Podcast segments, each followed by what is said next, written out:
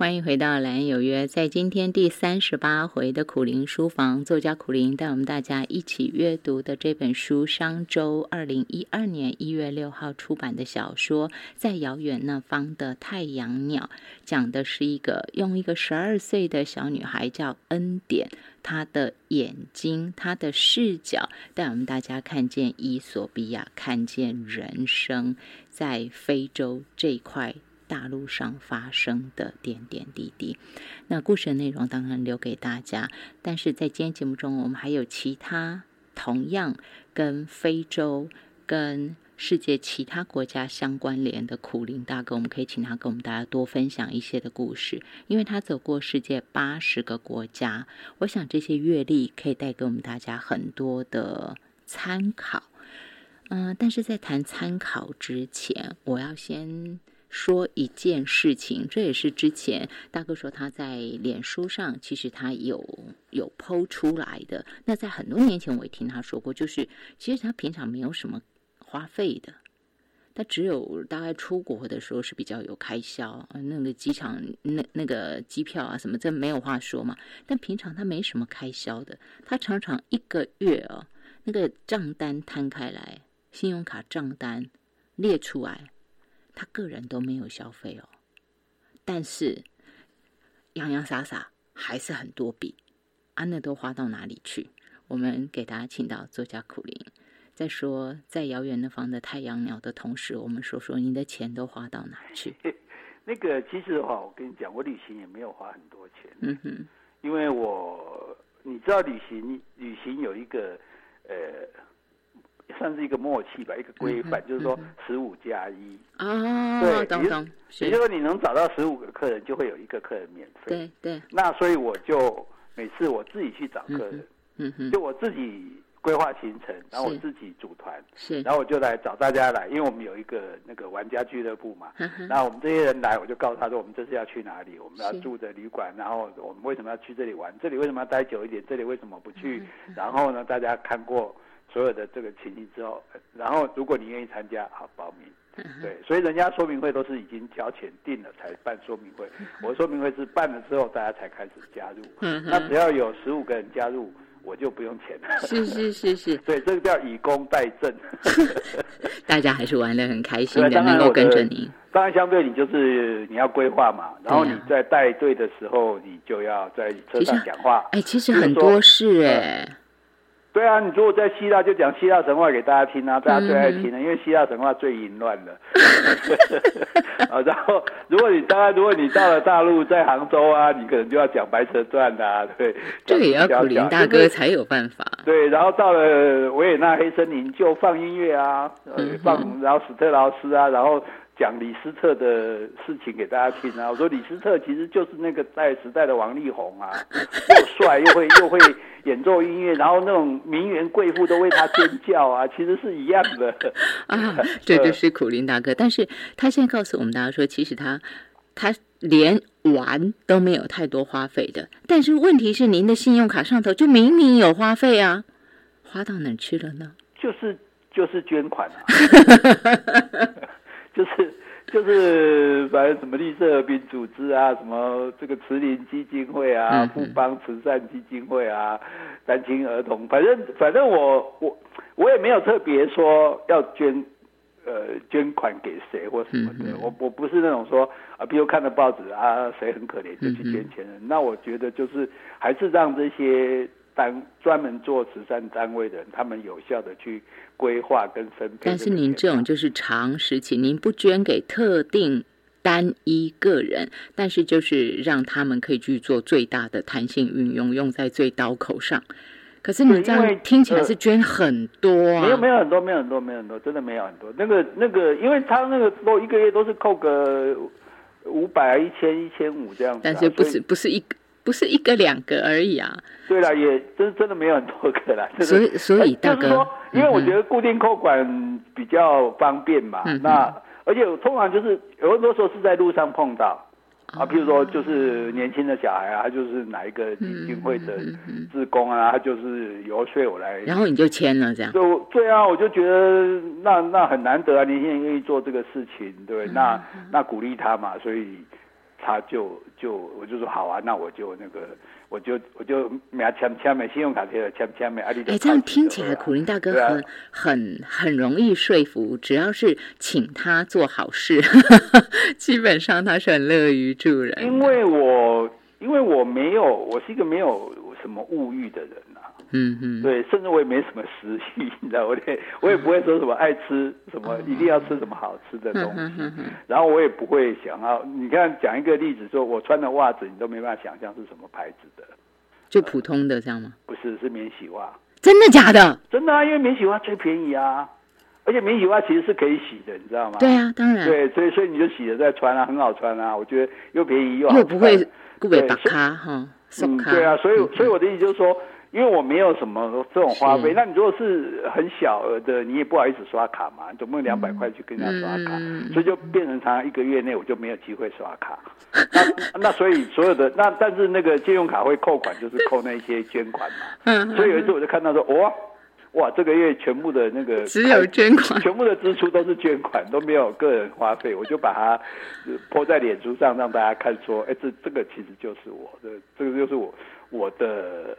我的算生活方式吧，也我我我觉得这个比起实际，因为我们其实其实我们其实是像我每次碰到黄月水老师，黄月水老师叫我做什么，我乖乖做。是啊，他叫我干嘛我就干嘛，我完全不敢违抗他，因为他就是一个很了不起、亲力亲为在做好事的人，在帮助那些未婚妈妈，帮助这些这些单亲的小孩，所以所以。因为人家是出力去做的人，我们这种人懒惰又不肯去出力，那我们唯一做就可以出钱嘛。那既然可以出钱，那有机会就要出啊。比如说，我看到说，哎，要要帮助幼农啊，因为这个这个呃中秋节到嘛，那你捐一千块，你就就会送十公斤的柚子给你。那我就赶快捐一万块，我说那你就送。但柚子怎么办？哎，我不吃柚子，就就就就。刚好就看，刚好那次我们出去玩，那出去玩的朋友每个人送啊，就送一公斤，就送十公斤就寄到你家去。是是是，对，就是就这样啊。就是说，我觉得就是自己也不是有那么丰厚的财力的人，但是呃，反正有机会就去做这样的事情。那至少，而且我觉得就是要支持这一些人，因为这些人是人。我觉得人之所以能够。呃，称为所谓的万物之灵，不是说人多聪明多厉害，而是因为人会去帮助困苦的人，帮助病弱的人。你知道，所有动物是不会这样做的。所有的动物族群里面，你病了，你弱了，你你死了，活该淘汰了。对，没有人会去帮助那个，因为你你物竞天择嘛。你如果弱，你就应该被消灭啊，不要浪费粮食啊。可是只有人是会去帮助弱势者，帮助弱者的。所以这一点，我觉得是人之的。高贵的灵魂，那有鉴于去做这些事情的人，他们是有高贵的灵魂的人。那我们能做的就是说，我们除了帮，我们除了透过他去帮助人之外，我们也支持他们说，你们做这样事是好的事情。我希望你们能够继续做下去。哦，难怪黄老师说什么，您就跟着做这样。那没办法，因为一定要，因为人家是了不起的人啊，就像。就像我去慈林基金会，那个因为我演讲是很贵的，可是慈林基金会找我去演讲，我说我哪里敢收钱啊？林义雄老师，我都敢好好的说，对，那是对，这个那个是对台湾有多大贡献的人，我们更认真的拿钱，我们我们赶快说，哎，拜托，我可以捐一下。对啊，我觉得我觉得是这样子的，就是我们我们能够。不像非洲人那样子过得那么困苦。我们生而有幸生在这样的地方。老实讲，尤其我们这一代，我们几乎没有吃过什么苦头哎。我们也没有历经战乱。我们小时候可能穷一点，后来生活越来越好，到现在衣食无余。老实说，我们实在没有什么好不满足的，没有什么好埋怨的。比起世界上，如果是世界上一百八十几个国家，我想至少有一百个国家以上是。过得比我们困苦的多的，对啊，所以我们我们好幸，那是不是因为我们了不呃有什么了不起？我们是幸运呢，幸运幸而生在台湾呢。就像人不幸生在加纳，不幸生在伊索比亚，不幸生在委内瑞拉，你你不幸生在那斯里兰卡，就是没有好日子过啊。就是生错地方，讲一句难听话，就生错地方了。对啊，所以所以我们幸而生在与对的地方过好的日子，那我们。有，就是这是我的一个想法，我就说我们不要想着把钱变多，嗯，因为你想把钱变多，人的钱就会变少。就像是你在第一段讲的，我开始要这个要那个时候，你就会发现你会更缺乏的。对，但是你要想着把钱变大，嗯，那钱怎么变大？就这个钱对我来讲是小钱，嗯，可是对那个地方的哦，非洲的一个穷苦的小孩来说，那是大钱，嗯嗯，那是可以维持他哦读一学习书的钱，所以你的小钱到那边就变大钱了嘛。这就是把钱变大的方式，让钱更有用，让钱给那个真正最需要用的人。而且能够发挥最大的作用。我们我们一杯咖啡就一个一个下午茶就可以花掉的钱啊，拿去让一个小孩可以读书一学期，那你觉得这不是钱变大很多吗？对啊，所以所以我我的想法其实是很简单，我也没有，我也不是什么什么慈善家什么的，我就觉得说，事事实上我们人在帮助别人的时候是。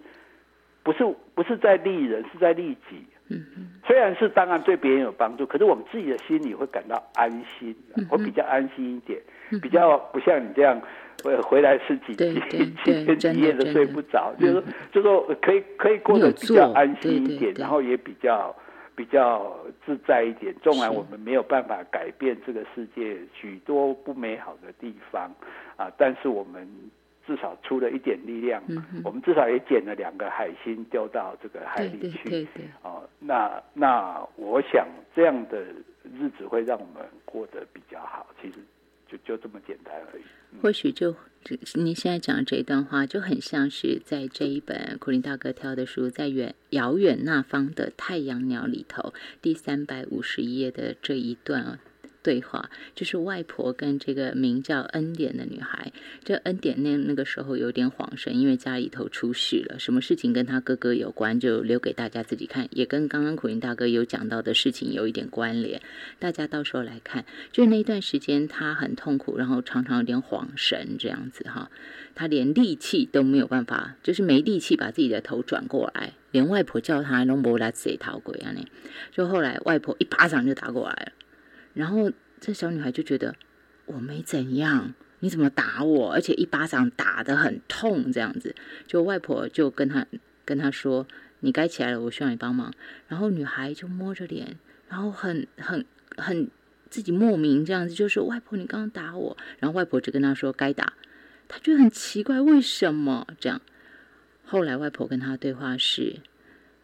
女孩问他嘛，哈，外婆，我觉得很痛，我觉得很生气，你为什么打我？我做错了什么事？外婆竟然大笑。外婆说：“很好。”她说：“时候到了，该生气，该是行动的时候了。”我看到这，我听好久，哎，原来在最痛苦的地方的人们，他们连慢慢咀嚼自己的伤痛的时间都没有。我们还可以慢慢贴一贴伤口啊，秀秀自己一点啊，他们没有。外婆马上要她醒过来，然后女孩也很争气的，她立刻醒了。她真的觉得很痛，我摸着自己的脸，痛，我觉得痛。我又摸摸自己的脸，真的很痛。我还活着，不是要死不活，不是正在下沉，我还活着，而且会活下去。我会活下去，再次当个女孩。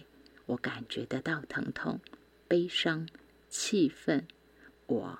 还有感觉，然后他就笑出来了。我觉得这一段真的也是只有吃过苦的人才能够写出这段话吧。对，而且我觉得其实其实就说，呃，人的生生存的意志是很高很强的。我们当然很震惊于说，为什么有人过着这么苦的日子、困苦的日子，可是。可是这些活下来的，就说，所以对他们来讲，他们没有时间想多的，没有时间在那边伤春悲秋的，那那种那种没有时间在那边神谈边走。他们 对他们来讲，就是说，活下去是最重要的事情。我怎么样找到工作？我怎么样找到食物？我怎么样活下去？所以我觉得，在这个小说里面，这个外婆就是，这就是那种。非洲人旺盛生命力的那种展现，你看他生活苦不苦？很苦啊！